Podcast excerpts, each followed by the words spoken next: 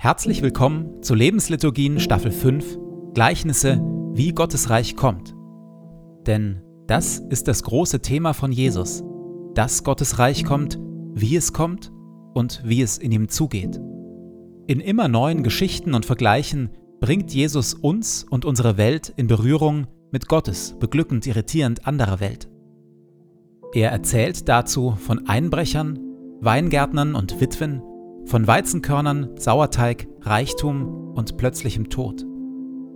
In den Lebensliturgien lassen wir uns von Jesus mit hineinnehmen, in diese Geschichten und in das Kommen seines Reiches, seiner Wirklichkeit.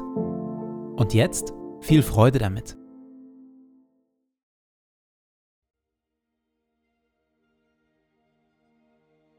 Zu Beginn lasse ich es ruhig werden in mir.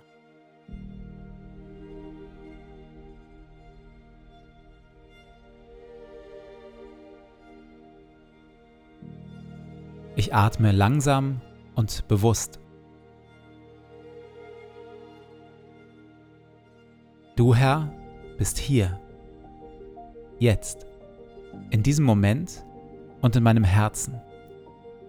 Du Herr bist nah, näher als mein Atem und mein Herzschlag, näher als ich mir selbst bin. Du Herr bist Wirklichkeit wirklicher noch als alle Freude, Schmerz oder Sorge. Du, Herr, bist hier, jetzt und schaust mich liebevoll an.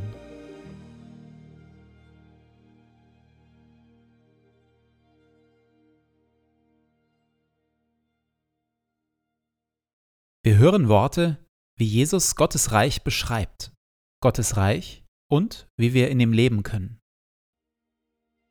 Glücklich zu preisen sind die Sanftmütigen und die Friedensstifter, denn sie werden die Erde besitzen und Kinder Gottes genannt werden. Verzichtet also darauf, Böses mit Bösem zu vergelten. Haltet lieber die andere Wange hin. Betet, dass Gottes gutes Reich kommt und sein Wille geschieht. Trachtet immer und überall zuerst nach seinem Reich und seiner Gerechtigkeit dann wird Gott euch alles Übrige dazugeben. Sorgt euch um nichts. Sammelt euch keine Reichtümer hier auf der Erde. Fragt euch nicht ständig, was wollen wir essen, anziehen oder kaufen. Sammelt euch lieber Schätze im Himmel und teilt, was ihr habt, mit den Armen. Wenn ihr betet, tut es mit einfachen, ehrlichen Worten. Und wenn ihr anderen Gutes tut, dann tut es mit Demut und mit Liebe verurteilt und richtet niemanden. Denn selig sind die Barmherzigen und die, die arm sind vor Gott. In den letzten beiden Folgen haben wir uns von Jesus aufzeigen lassen, wo wir uns und andere allzu sehr über Leistung definieren, wo wir uns eine falsche, letztlich nicht tragfähige Leistungsidentität zugelegt haben. In dieser Folge hören wir Auszüge aus Jesu längstem Gleichnis, in dem Jesus uns von unserer wahren Identität erzählt. Jesus fuhr fort Ein Mann hatte zwei Söhne. Der Jüngere sagte zu seinem Vater Ich möchte schon jetzt den Teil der Erbschaft haben, der mir zusteht. Da teilte der Vater seinen Besitz unter seine Söhne auf. Wenige Tage später hatte der Jüngere seinen ganzen Anteil zu Geld gemacht und reiste in ein fernes Land. Dort lebte er in Saus und Braus und vergeudete sein ganzes Vermögen. Schließlich kam er zur Besinnung. Ich will mich aufraffen und zu meinem Vater gehen, sagte er sich, dann werde ich ihm sagen, Vater, ich habe mich versündigt gegen den Himmel und auch gegen dich. Ich bin es nicht mehr wert, dein Sohn genannt zu werden, mach mich doch zu einem deiner Tagelöhner. So machte er sich auf den Weg zu seinem Vater. Er war noch weit entfernt, als der Vater ihn kommen sah. Das bewegte sein Herz. Er lief seinem Sohn entgegen, fiel ihm um den Hals und küsste ihn. Und er befahl seinen Dienern, bringt schnell das beste Gewand heraus und zieht es ihm an, steckt ihm einen Ring an den Finger und bringt ihm ein paar Sandalen, holt das Mastkalb und schlachtet es. Wir wollen ein Fest feiern und uns freuen.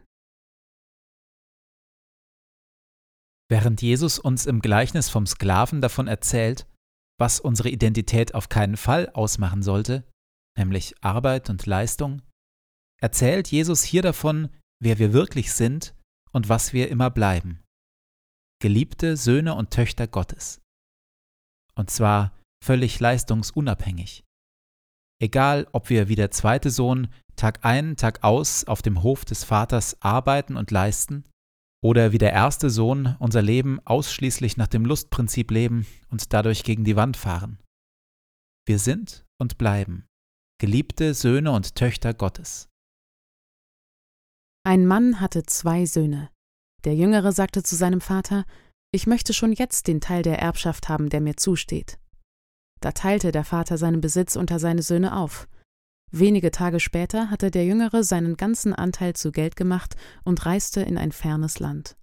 Dort lebte er in Saus und Braus und vergeudete sein ganzes Vermögen. Schließlich kam er zur Besinnung. Ich will mich aufraffen und zu meinem Vater gehen, sagte er sich, dann werde ich ihm sagen, Vater, ich habe mich versündigt gegen den Himmel und auch gegen dich. Ich bin es nicht mehr wert, dein Sohn genannt zu werden, mach mich doch zu einem deiner Tagelöhner. So machte er sich auf den Weg zu seinem Vater. Er war noch weit entfernt, als der Vater ihn kommen sah.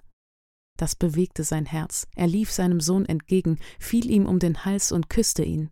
Und er befahl seinen Dienern, bringt schnell das beste Gewand heraus und zieht es ihm an, steckt ihm einen Ring an den Finger und bringt ihm ein paar Sandalen, holt das Mastkalb und schlachtet es. Wir wollen ein Fest feiern und uns freuen. In der Stille spüre ich der Liebe und Großzügigkeit nach, mit der mein himmlischer Vater mich ansieht und begleitet.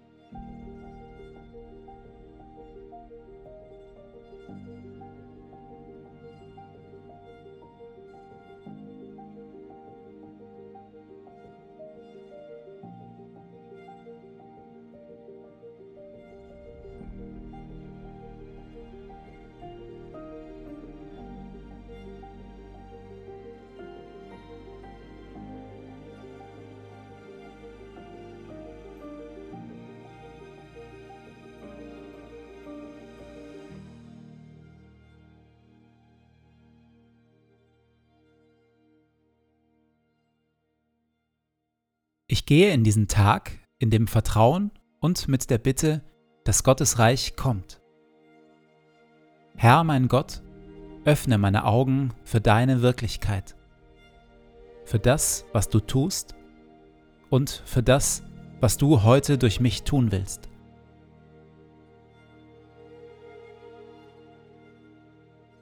Lass dein Reich kommen und deinen guten Willen geschehen, wie im Himmel so in unseren Parlamenten und den Konzernzentralen unserer Wirtschaft, genauso wie in unseren Schulen, Gefängnissen, Altersheimen und Kirchen.